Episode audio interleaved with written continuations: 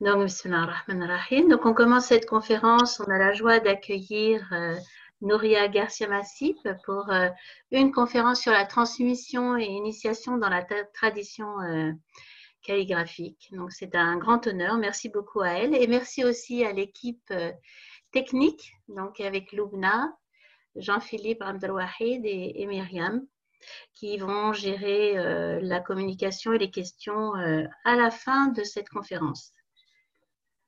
Donc, on va essayer euh, chaque semaine, je le dis d'emblée, euh, durant ce temps de confinement, d'organiser les samedis soirs une veillée spirituelle, euh, à peu près selon les, mêmes modalités de, ce qu'on a fait hier pour le Mi'araj, et puis une conférence le dimanche vers 18h30, selon le même programme de ce week-end.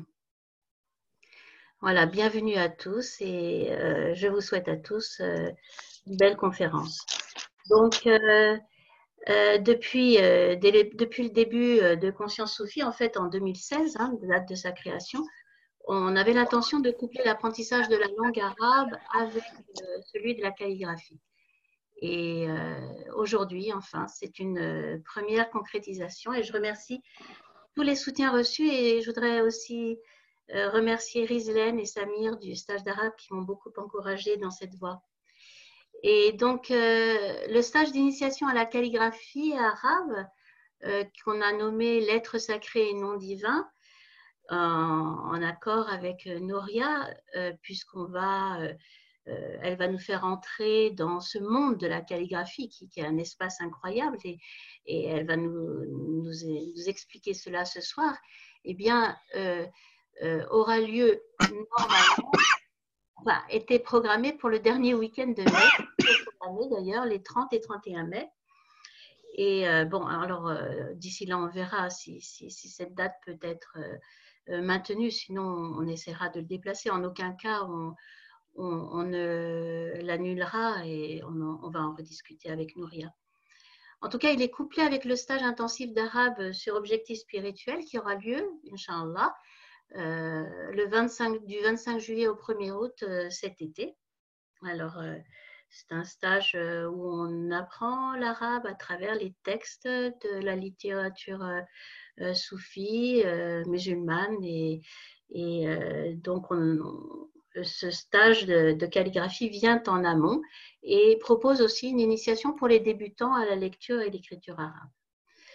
Dans la revue Conscience Sophie qui vient de sortir selon sa version électronique, on a un article de Clara Murner, c'est une interview de Nouria qui nous présente euh, euh, son art euh, en tant que maître calligraphe. et c'est une interview qui met en lumière ce parcours atypique de Nouria dans la calligraphie classique, atypique parce que c'est une femme, il n'y en a pas beaucoup, de femmes calligraphes, enfin on en parlera. C'est une femme occidentale et c'est une femme musulmane qui a parcouru donc euh, les continents pour euh, se former et qui les parcourt encore aujourd'hui pour former maintenant tous les tous les ceux qui souhaitent entrer dans, dans, cette, dans cet art. Alors Nouria nous vient des Baléares et elle a étudié l'art, la littérature et la philosophie aux États-Unis avec Saïd Hossein Nasr. Et, justement, dans, ce, dans, cette revue numéro 3, nous avons un excellent article de Nasr Daoud, de, Rifi, pardon, euh, cet article s'appelle Un intellectuel dans le siècle et donc nous retrace la vie de Saïd Hossein Nasr depuis son enfance jusqu'à nos jours. Voilà.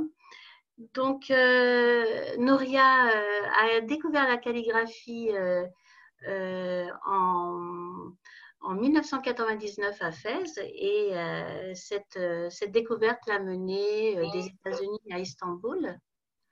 Et elle y a rencontré des maîtres, de grands maîtres, auprès desquels elle s'est attachée à, à travailler, à, à se, couler dans cette discipline de, de, la calligraphie classique arabe. Donc des maîtres comme Mohamed Zakaria, Hassan Shelebi et David Bektash. En 2007, elle a obtenu son ijaza.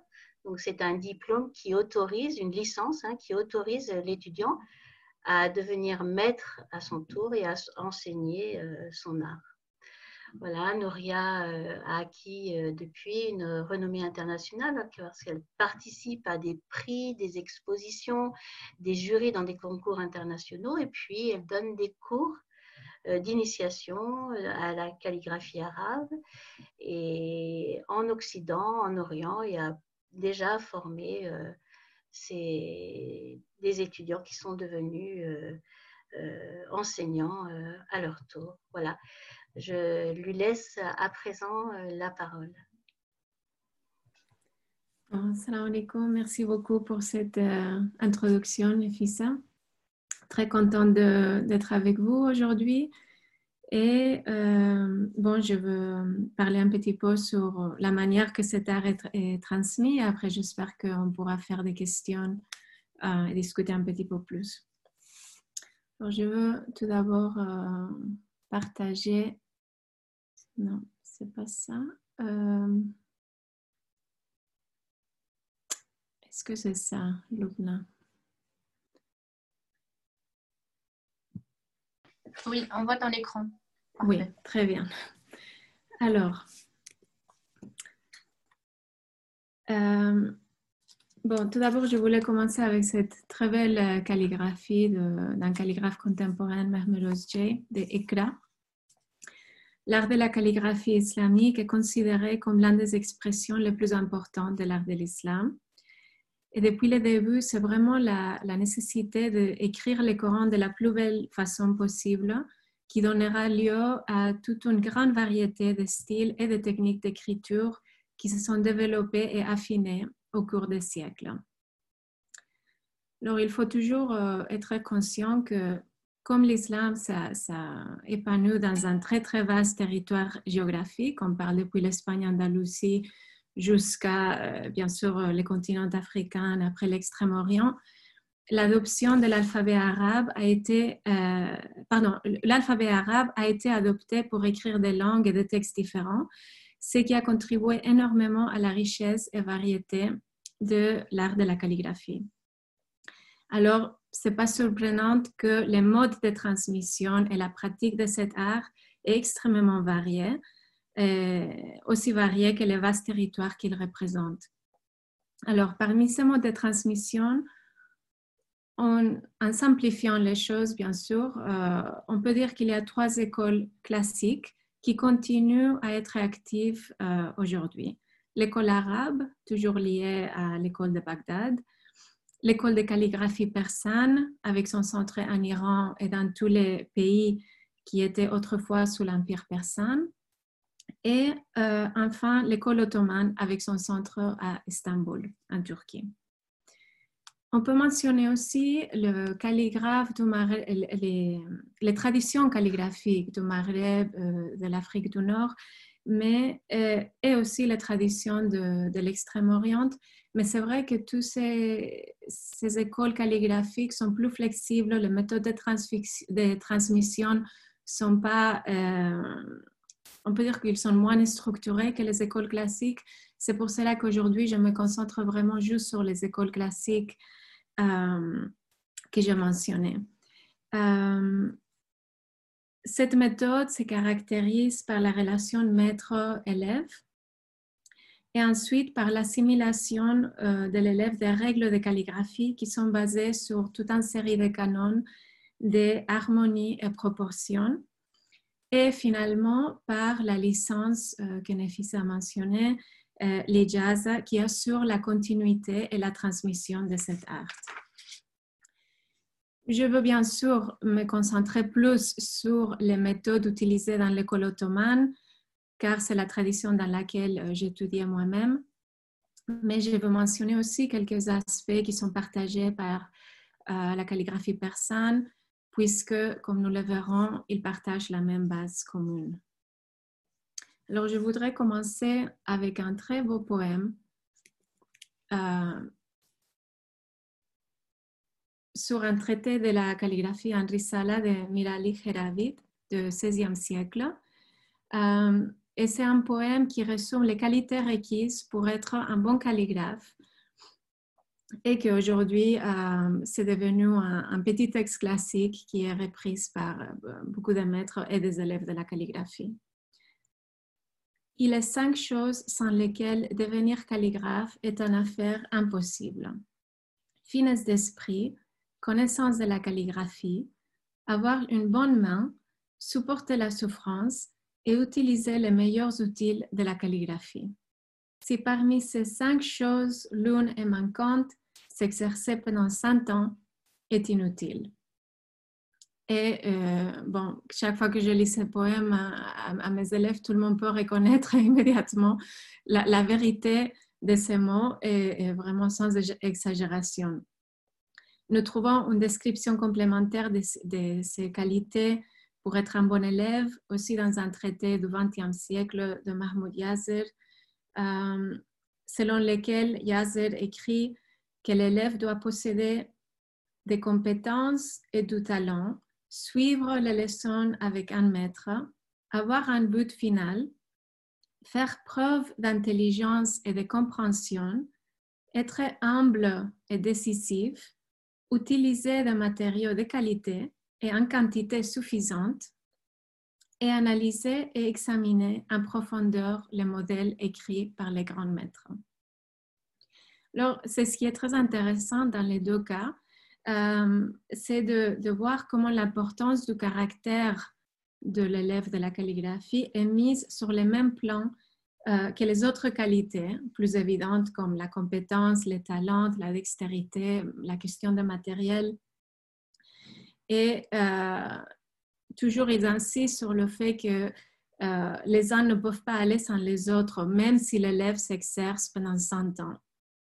Alors, c'est pour cela que les méthodes de transmission de maître à élève essayent d'une façon euh, sur laquelle on va parler de fomenter euh, toutes ces qualités dans l'élève. Même si l'élève n'est pas patiente, la, méthode de transmission essaye de créer cette patience. Et même si l'élève a un petit peu d'orgueil, la méthode de transmission va bientôt assurer que cet orgueil disparaissent euh, le plus tôt possible. Alors, comme on l'a dit,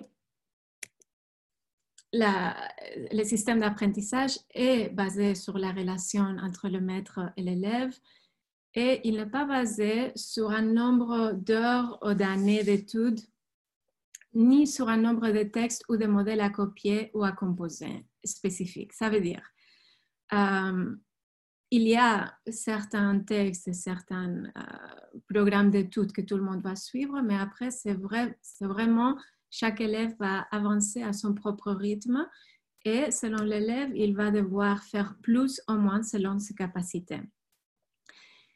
C'est aussi important de noter que c'est l'élève qui choisit le maître et pas l'inverse.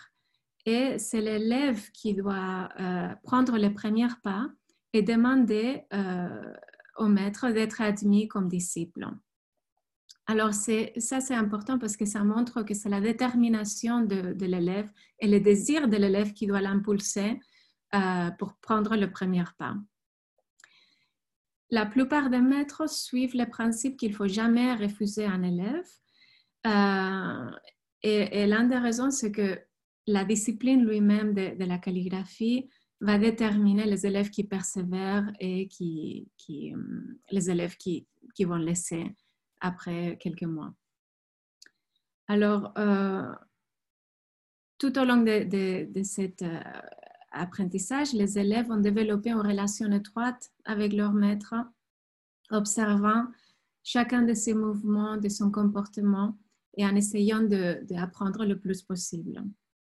Il y a une très belle euh, description d'un grand maître, Sheikh Abdullah, qui est considéré le fondateur euh, de l'école ottomane du XVe siècle, où il disait, euh, quand il décrit comme il avait, écrit, comme il avait appris la, la, calligraphie, il dit, et je cite, J'ai fixé mes yeux sur la main et les calames de mon maître, mes oreilles sur sa langue, mon cœur sur la calligraphie et ma main sur les calames jusqu'à ce que je comprenne comment écrire une lettre, je l'écris sans cesse, sans abandonner.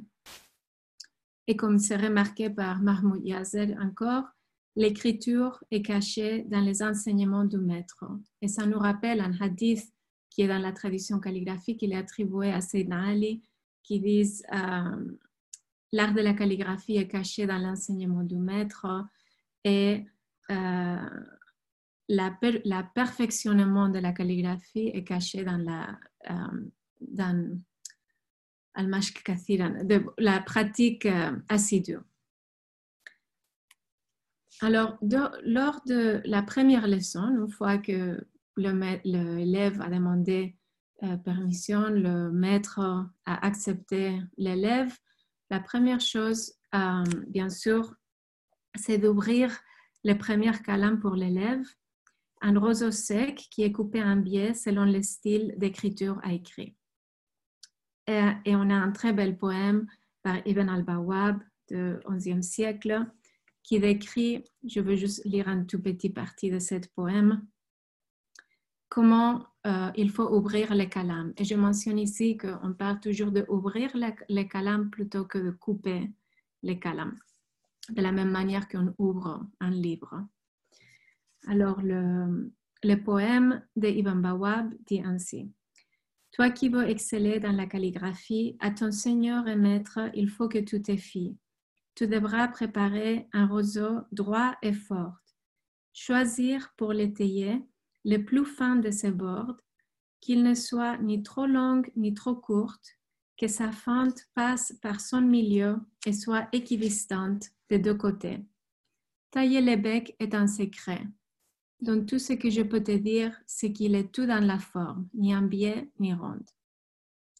Une fois le calamé ouvert, dans la tradition ottomane, pour les styles Thuluth et Nasr, qui sont deux styles calligraphiques, le maître va écrire la première leçon pour l'élève et contrairement à ce qu'on pourrait penser, il ne s'agit pas d'une lettre, ce n'est pas le, le, Aleph par exemple. C'est une petite prière euh, est-ce que. Oui, voilà. Et cette petite prière, c'est le Rabbi Yasser qui dit Ô oh mon Seigneur, rends-le facile et ne le rende pas difficile. Ô oh mon Seigneur, fais que cela termine bien. Et ici, vous pouvez voir euh, l'exemple en Thuluth euh, en haut et en Nesr en bas. Alors, comme vous voyez, c'est extrêmement difficile euh, de commencer avec ça et pas avec une lettre. Alors, la, sagesse de, cette méthode, c'est justement euh, qu'il il faut plonger l'élève euh, avec ce grand examen. C'est un petit peu une, preuve initiatique. Euh, le, maître va écrire cette phrase et après, il va mettre tous les points de mesure. Je ne veux pas devenir trop technique ici, mais juste pour que vous sachiez que dans les styles classiques, on a tout un système de proportions, euh, avec, qui est fait avec les nocta, ça veut dire les points qui est fait par les traits du calame sur les papiers. Alors, le maître va expliquer la façon de mesurer les lettres au moyen de nocta, ainsi que l'inclinaison de mots sur la feuille. Et après, l'élève doit rentrer chez lui et pratiquer cette phrase pendant une semaine jusqu'à la prochaine fois qu'il va voir son maître. Il va recopier de nombreuses euh, fois et la prochaine fois, l'élève va regarder ce qu'il a fait, hein, c'est ce qu'on appelle le la, la leçon propre, et il va corriger encore. Après, l'élève rentre chez soi, il va travailler pendant une semaine, et ainsi, euh, traditionnellement, le Rabbi Yasser devait être écrit minimum pendant 40 jours. Comme vous le savez, dans la spiritualité islamique, le nombre 40, c'est un chiffre symbolique euh, assez souvent, c'était beaucoup plus long que 40 jours, euh, car vraiment, il s'agissait un petit peu d'une preuve initiatique pour voir est-ce que l'élève vraiment avait le désir, assez de désir pour continuer à s'exercer sur euh, cet exercice et la patience pour persévérer semaine après semaine après semaine. il faut noter aussi que l'élève ne crie pas devant le maître, sinon il s'exerce chez soi. C'est un, exercice très individuel et très solitaire. Et il va juste voir le maître pour montrer, recevoir les corrections voir les autres corrections des autres élèves qui sont là le même jour et après rentrer chez soi et continuer cette pratique individuelle. Euh, alors, euh, c'est sûr certain que cette pratique hum, va diminuer la fierté de l'élève à mesure qu'il prendra conscience de l'énormité de la tâche qui l'attend. Euh, et je mentionne le cas de l'un de mes maîtres, euh, Hassan Chelevi, qui est maintenant il est, âgé, mais bon, alhamdulillah, il est encore avec nous. Quand il avait commencé ses, leçons euh, avec les grands maîtres Hamed Aitaj, il avait Hamed Aitaj avait écrit cette phrase pour lui et Hassan Chalevi a écrit cette phrase pendant deux ans. Deux ans, ça veut dire chaque semaine, il allait voir Hamed il, il lui montrait sa leçon. Hamed, qui parlait pas beaucoup quand il corrigeait, juste il sortait l'encre rouge, il corrigeait un petit peu et après Hassan Hoja repartait chez lui pour euh, pratiquer. Et après deux ans, finalement, il a dit à, à Hamed, il a dit Hoja, Hoja, ça veut dire Ustad en turc. Il a dit, je, crois que je vais abandonner la calligraphie. Et Hamed lui a dit, mais pourquoi? Et il a dit, bon, parce que je vois que je ne suis pas douée du tout. Ça fait deux ans que j'écris la même, la, même phrase. Et Hamed lui a regardé et dit, non, je, je, pensais que juste tu voulais un petit peu plus de détails. Bon, ça va, tu peux passer à la prochaine leçon. et c'est comme ça qu'il a continué. Maintenant, il est l'un des plus grands maîtres euh, très connus aujourd'hui mais c'est un très bon exemple, hum, bien sûr, de la difficulté de la calligraphie, comment on peut travailler sur une phrase pendant deux ans encore avec correction après correction après correction, mais aussi de cette dévotion euh, au maître et vraiment la soumission totale de l'élève au maître et la confiance totale qu'on doit avoir de, vraiment avoir cette confiance absolue que le maître connaît beaucoup mieux que nous, c'est ce qu'il faut faire euh, dans chaque moment.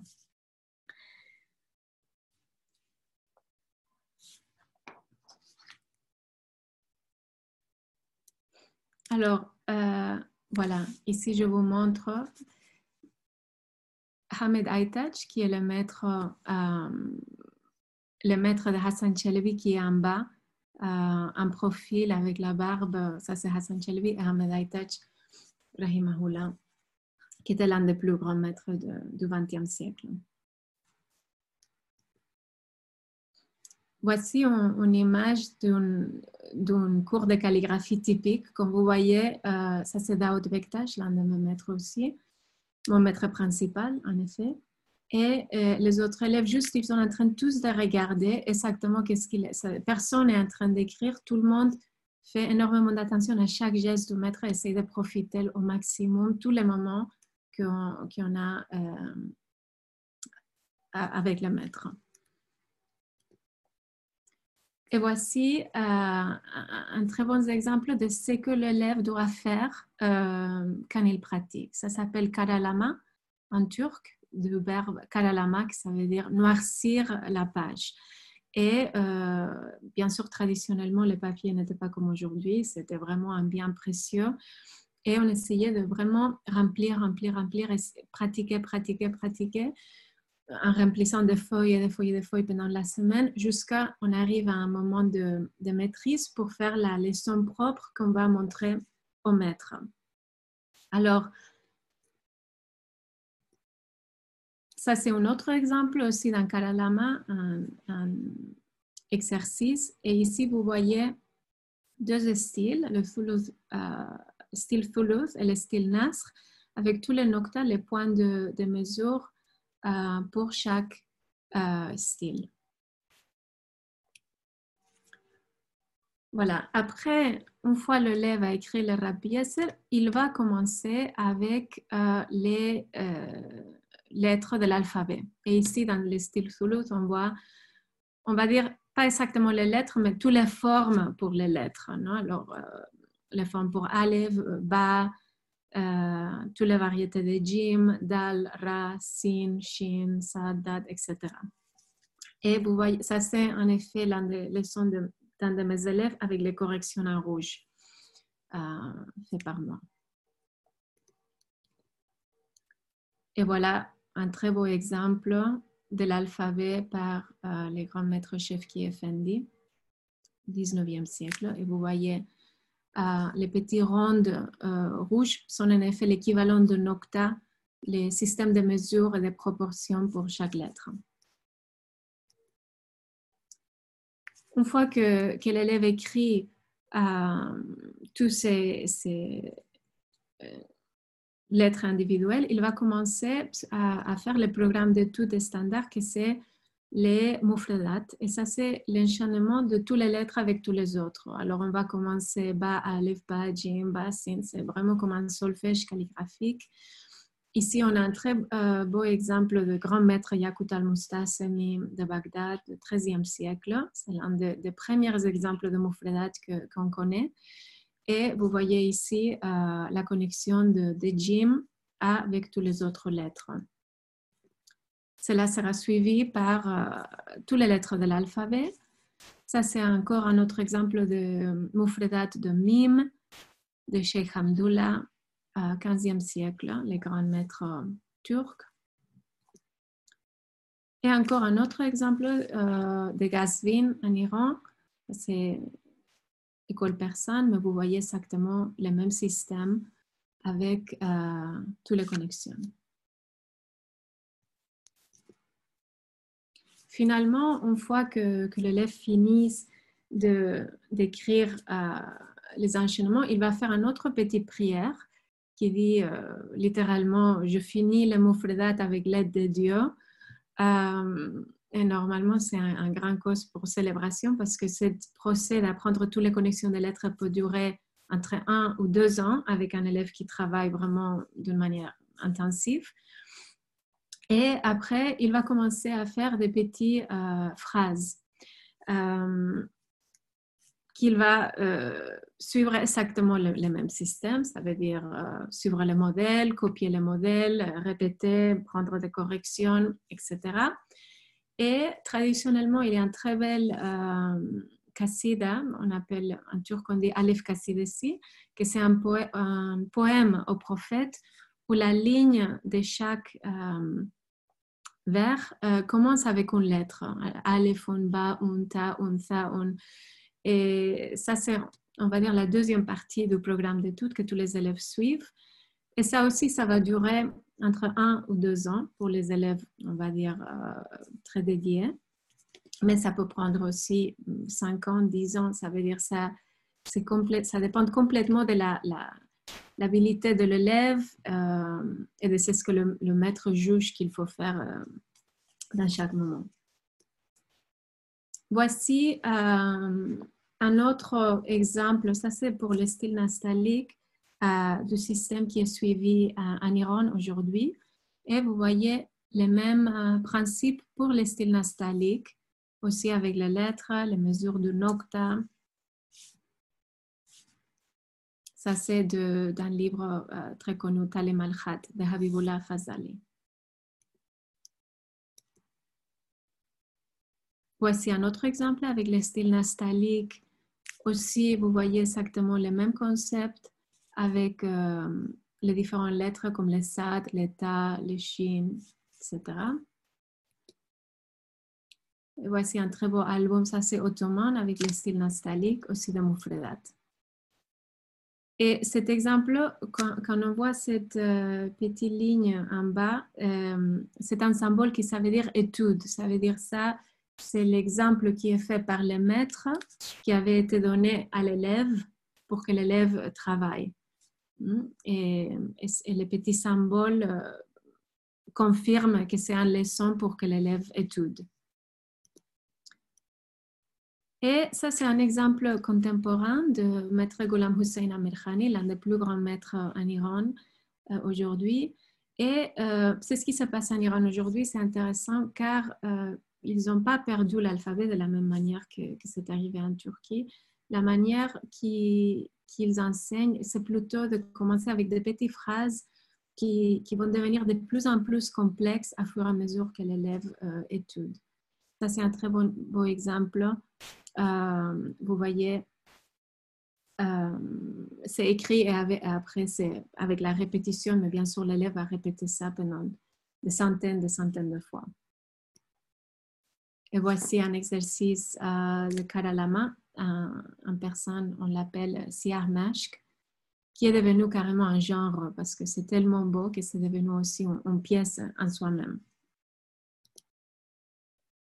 Voici euh, un autre cours de calligraphie avec Mohamed Sekeria, qui est mon premier maître. Euh, il habite à Washington, D.C., il est américain.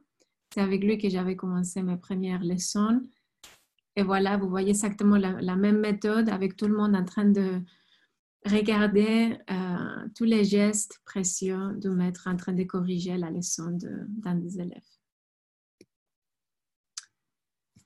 Voilà encore des exemples de correction de leçons.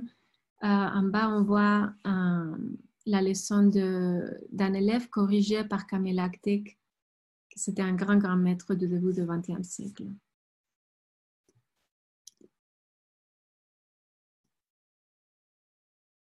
Voici encore un autre exemple. Ça, c'est un, exemple par euh, Maître Barman Panahi, qui est aussi à, Paris, mon mari. Il est grand maître de l'école persane. Et voici les, corrections sur un exercice de phrases avec les corrections en bleu, en style nastalique.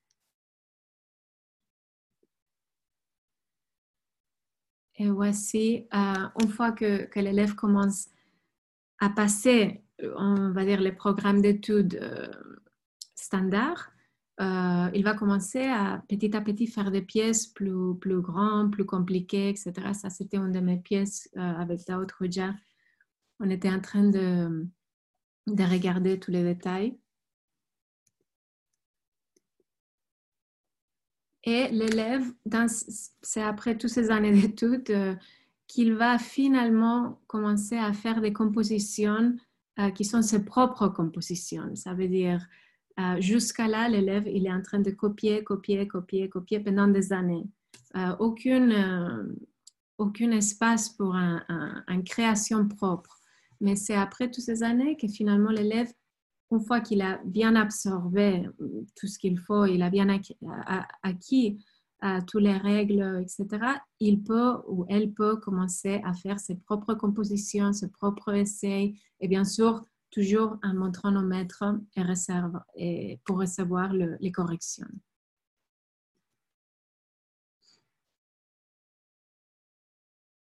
Ça, c'est euh, un exemple aussi d'Ankita.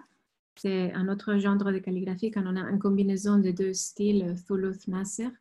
Et ça, euh, en effet, c'est les jazz d'un de mes élèves quand il était en train de préparer son certificat final.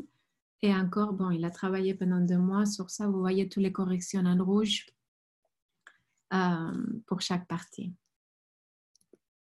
Voilà. Alors, les jazz, ça c'est, on voit un très très beau exemple ici d'Abdullah Soufdi qui était un très grand calligraphe alors, les jazza, en réalité, c'est une pièce qui a été faite par un autre grand maître avant nous. Et quand on dit avant nous, ça veut dire ancien maître. Et on va essayer de copier de la manière la plus fidèle possible. Et une fois qu'on a bien réussi à, faire vraiment une très belle reproduction, notre maître va signer en bas euh, pour dire que oui, que cet élève a suivi toutes ses études et qu'il est, maintenant euh, digne, on peut dire, de recevoir son ijaza. L'ijaza va lui donner, euh, c'est le diplôme calligraphique qui lui permet de signer ses œuvres. Jusqu'à là, on n'a pas le droit de signer les œuvres. Et aussi l'habilité d'enseigner et de continuer la transmission à ses propres élèves. Euh, ici, vous voyez la pièce hum, reproduite, c'est la partie en, en vert, et les deux signatures de Mustafa Izzet Effendi et Mustafa Basfi Effendi, deux, de grands, grands maîtres ottomans qui ont signé pour lui donner l'autorisation de euh, continuer sa carrière calligraphique. Et j'insiste toujours euh, sur cette point que l'ijaza n'est pas du tout la fin du chemin. C'est vraiment le début. C'est comme n'importe quel diplôme calligraphique, même si ça prend 7 ans, 10 ans ou 20 ans jusqu'à avoir l'ijaza. Vraiment, la carrière de calligraphe commence à partir de l'ijaza. La relation avec le maître ne finit pas. Euh, et c'est, en réalité, je, dirais que la relation avec le maître devient plus intense après l'ijaza parce que c'est là qu'on commence à créer euh, notre propre pièce, on commence notre démarche autant que calligraphe. Euh, et c'est pour cela que la relation va continuer pendant des années et des années. Et on, Inch'Allah, avec l'aide de Dieu, on essaie de toujours continuer à progresser au long de notre vie. Et c'est jamais vu comme quelque chose qui a un fin. C'est toujours l'apprentissage continuera pour toujours. Et euh, tout ça, c'est juste le début du, du, chemin. Ici, nous voyons notre ijaza en nostalgique de Mehmet Assad. Et ici, ça, j'avais mis juste pour l'intérêt un petit peu de l'histoire de l'art. Il, faut être conscient aussi que ce système d'ijaza qui, qui était complètement traditionnel, au début du XXe siècle, ils ont essayé de faire quelque chose de plus standard. Il y avait les Madrasul Khatatin à Istanbul et ils ont commencé à donner des certificats très officiels euh, pour chaque style qui était étudié. Alors, si on faisait Diwani, on avait un ijaza pour Diwani, Thuluth Nasir, un ijaza pour ça. Et euh, ça, c'était signé par tous les maîtres qui, étaient les, membres du jury de cette école. Ce système a changé avec la révolution euh, turque, où l'alphabet a été changé, etc. Mais ce système continue en Iran et Ici, euh, vous voyez par exemple l'un des diplômes calligraphiques de Panahi. Euh, et c'est ce qui est très intéressant en Iran, qui est très bien d'ailleurs, c'est qu'ils ont tout un système. Euh, ils ont un Anjuman Khoshnevisan, ça veut dire une association nationale, Institut national des calligraphes en Iran, qui fait des examens nationaux où tous les élèves vont faire des examens carrément devant les calligraphes et ils vont donner des diplômes pour différents niveaux. Euh, et ça, change, ça changé au long des années, mais dans un moment donné, ils donnaient un mutavaset pour moyen, roche pour bien, euh, Ali très bien et Momtaz distinction. Et même ils donnent un autre certificat pour Ustadi, ça veut dire les grands maîtres. Alors tout ça, c'est important parce que ça, ça aide à préserver euh, les niveaux et la qualité de l'écriture. Et c'est vraiment un système qui, qui, qui, vraiment a assuré que, que, cet art continue à se transmettre et continue à avoir tout un, un système de, de raffinement, on peut dire. Et voici un autre exemple. Ça, c'est mon ijaza euh, qui a été signé par trois maîtres ici en bas. Euh, Hassan Chelevi, Mohamed Zekiria et Daoud Bektash en 2007. Alors, comme je vous ai mentionné déjà, la relation avec le maître ne finit jamais. Ici, on a une très belle photo de Hassan Chelevi et Mohamed Zekiria à, gauche et euh, Baman Panahi avec son maître euh, Ustad et c'est très beau de voir comment, au fil des années, cette relation devient de plus en plus profonde et euh, elle continue. Bon, alors maintenant, euh, je voudrais passer à, un autre niveau, euh, la question de comment, une fois qu'on a les jazz, une fois qu'on a appris, etc., on a parlé de que c'est vraiment le début de l'activité professionnelle. Alors, comment on arrive à, à un niveau de maîtrise. Comment est-ce qu'on arrive à créer notre propre composition? Et qu'est-ce qu'on fait? Euh, Qu'est-ce qu'on fait les calligraphes? Parce que ça, je remarque euh, assez souvent dans les conférences et les différents événements que j'ai participé. Surtout en Occident, les gens parfois, ils n'ont aucune idée de ce qu'il fait un calligraphe aujourd'hui. Alors, euh, bien sûr, traditionnellement, les calligraphes, bien sûr, écrivait des livres, non on, va dire, euh, tout ça commence avec les besoins d'écrire les Corans et les textes sacrés, mais euh, après, on a aussi toute une autre tradition qui se développe petit à petit, c'est la tradition de l'album, l'album calligraphique où on a aussi des textes, des hadiths, des poèmes, etc., qui, vont être écrits aussi en, calligraphie pour euh, être regardés, pour le, bien sûr pour les contenus, mais aussi pour le, caractère esthétique de l'œuvre. Euh, et finalement, on a, et bien sûr, au fur des années, on avait des calligraphes qui mm, faisaient les, les ça veut dire les, les poncifs, pour les euh, toute la calligraphie qu'on voit dans l'architecture. Ça veut dire les modèles qui allaient être transférés pour euh, les mosquées et les différents monuments du monde islamique. À partir du XVIIe siècle, on a aussi euh, une autre manière de faire cette calligraphie en grande échelle, qui est le, en turc on dit le levha, c'est-à-dire les panneaux calligraphiques. Ici, vous voyez des énormes panneaux calligraphiques de la mosquée de Bursa en Turquie, qui était ici, on n'avait pas besoin d'avoir une personne pour la calligraphie, ça veut dire le calligraphe, et une personne pour appliquer la calligraphie, l'artisan. Ici, le calligraphe peut faire tout depuis le début jusqu'à la fin.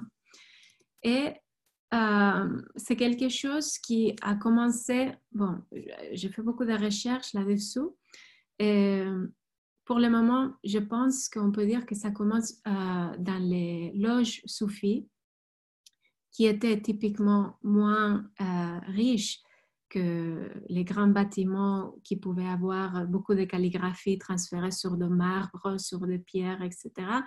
Alors, c'était un contexte plus humble, on, peut dire. Et c'est là qu'on voit une prolifération à partir du XVIIe siècle de tous ces petits panneau calligraphique que les calligraphes va écrire, qui va être encadré et qui va être accroché au mur. Ici, vous voyez un très bel exemple. Euh, ça, c'est la Teke Jelahi à Istanbul. Et vous voyez les petits, petits et grands euh, panneaux calligraphiques qui sont suspendus. Dans un moment donné, on voyait ça euh, un petit peu partout, dans tous les mosquées. Ça, c'est un ça, c'est une photo ancienne parce que malheureusement, beaucoup de ces panneaux calligraphiques ont été enlevés parce qu'ils avaient peur du, vol, etc. Ça, c'est une photo de, je pense que c'est les années 30 de la mosquée de Kouchouk Effendi. Vous voyez comme elle est vraiment couverte par tous ces petits panneaux calligraphiques un petit peu partout qui auraient été donnés par les calligraphes ou commandés par des personnes pour donner à la mosquée. Après, euh, graduellement, on voit comment ces panneaux calligraphiques deviennent, euh, on a vu tout au début dans la Teke Soufi, après dans la mosquée, et finalement, ça commence aussi à être quelque chose qui prend sa place dans les maisons, euh, bien sûr dans la maison de la bourgeoisie, on peut dire, dans le 19e siècle. Et graduellement, la calligraphie devient un objet d'art ainsi qu'un objet religieux. Euh, ça, c'est un très bon exemple d'un collectionneur, Nejib Sariji, euh, qui, vous voyez vraiment la calligraphie côte à côte, les, tableaux impressionnistes, mais ça, ça, donne une très bonne idée de comment euh, le parcours de la calligraphie jusqu'à nos jours et cette manière de, de voir la calligraphie, c'est vraiment c'est ce qui a sauvé, entre guillemets, la calligraphie au XXe siècle. C'est vraiment grâce à cette appréciation de la calligraphie en tant qu'objet d'art que les calligraphes ont continué à travailler, ont continué à avoir des commandes et ont continué à, euh, faire la plupart de l'œuvre, ça veut dire des panneaux calligraphiques pour être accrochés dans les maisons des, personnes. On a aussi une très belle euh, tradition, que c'est la tradition de, de Hilye. c'est le, icône du prophète, sallallahu alayhi wa sallam. Euh, on, va, dire, oui, c'est un sort de icône calligraphique qui prend les hadiths de Sayyidina Ali, qui décrit les qualités physiques du prophète, et euh, c'est accompagné avec des autres euh, versets coraniques sur les prophètes, et tout ça va être agencé dans un, un, format qui avait été fait pour la première fois par Hafiz Osman. Euh, la première hilye qu'on connaît comme ça pour être affichée au mur, c'était euh, fin du XVIIe siècle. Et ça, ça, ça constitue, ça est devenu un genre extrêmement populaire qui a été reprise et écrit des centaines et des centaines, de milliers de Hilies par différents calligraphes jusqu'à nos jours. Euh, moi aussi, j'écris beaucoup de Hilies parce qu'elles ont, elles sont très, euh, excusez-moi, elles ont une valeur très spéciale, surtout par les valeurs talismaniques. Ils disent que tout le monde qui un Hilie chez eux va être protégé des feux, des vols, etc.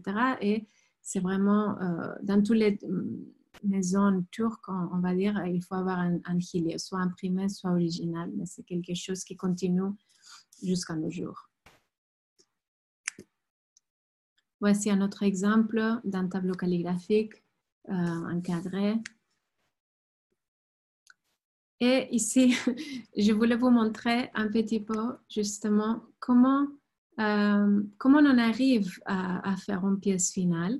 Euh, assez souvent, les, les, gens pensent peut-être influencés par cette notion un petit peu de la calligraphie chinoise et japonaise. Ils pensent que tout est un, procès très spontané.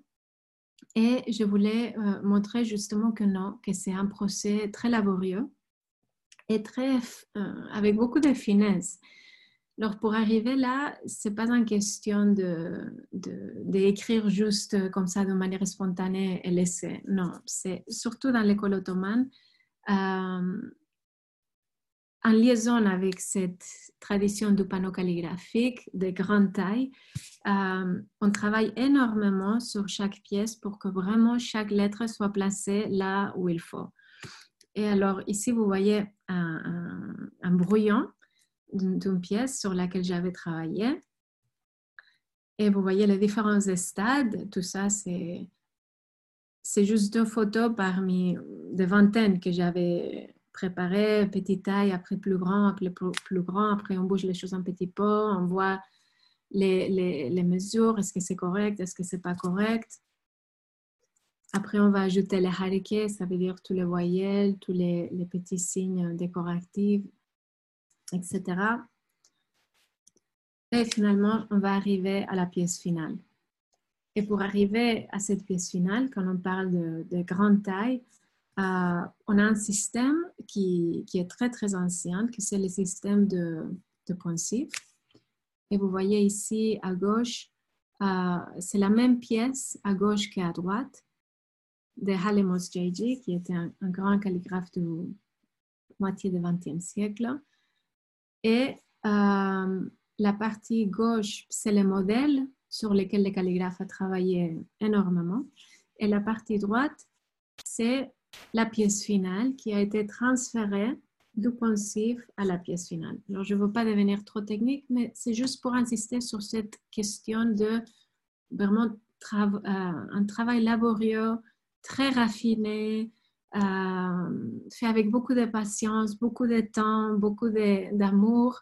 Et c'est pas du tout quelque chose euh, qu'on fait comme ça et voilà, c'est fait. Non, tout est fait avec énormément d'attention, précision, attention aux détails, euh, qui est très beau d'ailleurs.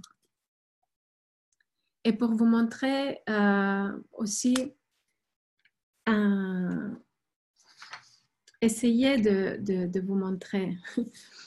Euh, c'est ce qu'il fait un, calligraphe aujourd'hui. J'ai pris un exemple que c'est l'exemple de Basmala, qui est bien sûr l'une des phrases que chaque calligraphe va écrire euh, peut-être des millions de fois pendant sa vie.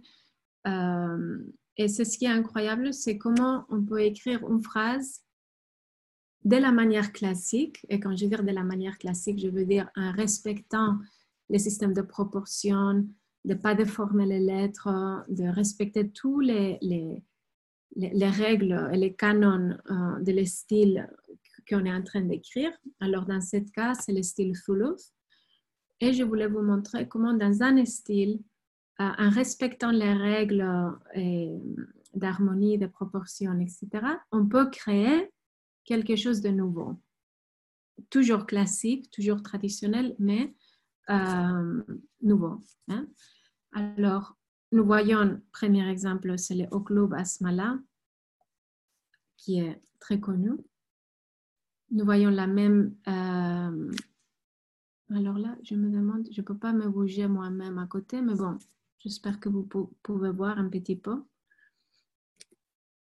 Ça, c'est un exemple de plus ou moins la même composition de basmala, mais si vous regardez, vous allez voir qu'il y a quand même des petites différences dans chacune, que le calligraphe a voulu bouger un petit peu à droite, bouger un petit peu, et chacune va finalement modifier l'aspect général.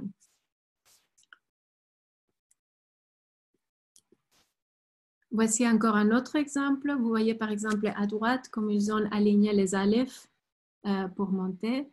Ici en bas, on voit tous les alephes qui sont alignés verticalement. Ils ont enlevé les zulfes, les petits chapeaux. Et en bas à gauche, vous voyez ce triangle qui est formé avec les alephes. Et je dois mentionner que tout ça, ce sont des calligraphes contemporains d'aujourd'hui. C'est Mehmet Ozjay et Hassan. Voici un autre exemple aussi des calligraphes euh, contemporains d'aujourd'hui. Othman Ozjay à droite et Daoud Bektash à gauche. Les mêmes concepts de Basmala avec les deux euh, Rahman et Rahim avec le coupé, on dit, hein, les loupes. Et vous voyez comment les deux sont proches, mais en même temps très différents. Encore un autre exemple, euh, ça c'est un exemple de miroir, euh, on dit Musanna en turc. Et euh, bien sûr, pour faire les miroirs, assez souvent les gens me demandent comment est-ce qu'ils font le miroir. Maintenant que je vous ai expliqué la question du poncif, vous pouvez imaginer, c'est vraiment une question de transférer euh, les modèles à l'envers et après on va avoir un, guide pour pouvoir l'écrire à l'envers. Et voici deux exemples magnifiques de Hamed Aitaj et euh, Rashid Bout de Pakistan. Encore un autre exemple de basmala avec le signe, les liaisons entre les signes et les mimes allongées autour et encore chacune est différente.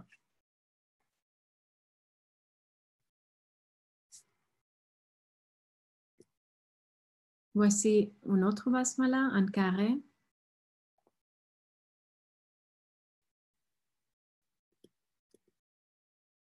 Voici euh, un exemple, c'est ce qu'on appelle la calligraphie zoomorphique, euh, qui est un petit peu, on va dire, anecdotique dans le sens que euh, je vois aujourd'hui beaucoup de personnes, quand ils pensent à la calligraphie, ils pensent à ça. Et, ça, c'était plutôt un genre très spécifique dans un moment donné où les calligraphes voulaient montrer une certaine virtuosité. Parfois, il y a un lien symbolique entre la forme l'image et le texte, parfois non. Et en tout cas, hmm, c'est une partie de la calligraphie, mais on va dire que, euh, je dis toujours à mes élèves euh, que si on voulait faire un, un, oiseau, on peut juste peindre un oiseau, non? On n'a pas besoin de le faire avec la calligraphie. Mais c'est vrai que dans le soufisme, surtout, il y avait des exemples très, très, très intéressant avec beaucoup de symbolisme très profond qui a été développé. Ça, c'est tout un autre sujet, mais on voit ça notamment dans les Bektashi, qu'ils avaient toute une iconographie avec images et calligraphie qui est très intéressant. Voici encore un autre exemple. Encore, ça c'est aussi par Osman Ozjay, un calligraphe turc contemporain. Et finalement, euh, une pièce par mon maître, Daoud Bektash. La pièce est en bas et euh, si vous connaissez un petit peu euh, sur la tradition de Toura, c'est la, signature du sultan qui était toujours sur les ferments, les, édicts légaux. Et cette signature qui était assez standard, on avait toujours ces trois traits verticales et cette boucle euh, qui entourait euh, la signature qui est juste en bas. Euh, il a fait la même chose avec les basmalas, ça veut dire il a utilisé les trois traits de Allah le boucle, c'est le Ha, et après, il a mis le Rahman et Rahim à l'intérieur. Et c'est un très beau exemple de comment faire une pièce euh, complètement classique, mais en même temps complètement différent et, très beau. Et finalement, je, finis avec cette pièce euh, qui, bon, normalement, quand j'ai un public devant moi, je demande euh, si vous pensez de quelle époque euh, est cette pièce, et tout le monde pense normalement que c'est quelque chose de contemporain, moderne, etc. Parce que c'est très, il y a quelque chose de très minimaliste, très fort, mais c'est une pièce qui fait partie d'un grand livre par Ahmed Karahissari, et c'est le style Mousselsel, qui est un style euh, très ancien. On, voit euh, sur les mosquées à Tabriz, il y a plusieurs exemples de cette basmala Mousselsel. Mousselsel, ça veut dire euh, intertwined. Et ça montre comment il y a cette nouveauté, entre guillemets, qui était toujours une partie de la tradition de la calligraphie. Alors, c'est là juste pour finir, euh, assez souvent les gens euh, me demandent comment est-ce qu'on peut distinguer un chef-d'œuvre. Euh, non, par exemple, pour les personnes qui n'ont pas étudié de la calligraphie, parce qu'assez souvent on voit des, très mauvaises pièces de calligraphie qui sont un petit peu partout. Comment est-ce qu'on peut savoir la, distinguer la bonne calligraphie et la mauvaise calligraphie? Alors, il y a certaines choses qu'on peut avoir une idée comme la bonne proportion, l'harmonie, la régularité du trait. Et tout le monde avec un regard un petit peu sensible, il peut distinguer non? le flou de la ligne, euh, les papiers, la composition sur un morceau. Après aussi, on a la hiérarchie des styles. Non? Il y a des styles comme par exemple le Diwani, qui c'est très populaire, mais qui est un style assez facile à faire et qui était un, style qui était développé pour faire les, les, les documents légaux. Ce n'était pas un style dans la hiérarchie de la calligraphie plus haut, tandis que le flou, c'était un style pour écrire le Coran, pour faire des inscriptions euh, grandes pour les mosquées, etc. Les Nessir aussi euh, pour écrire le Coran, ou les nastaliques. Alors, hum, selon la difficulté de style aussi, on peut juger euh, l'habilité du calligraphe.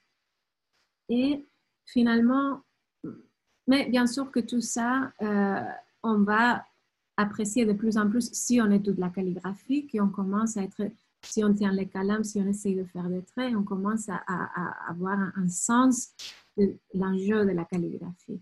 Mais, et on va acquérir au fur et à mesure, c'est ce qu'on appelle le ghosted BSc, ça veut dire l'éducation de l'œil. C'est exactement comme la musique on doit éduquer l'oreille à bien écouter, on doit éduquer l'œil à bien regarder.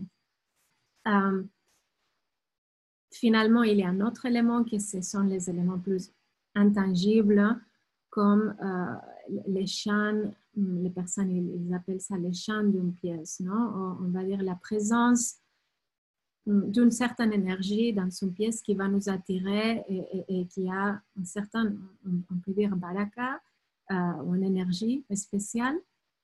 Et ça, c'est quelque chose que n'importe quelle personne qui soit sensible peut euh, sentir ça tout de suite.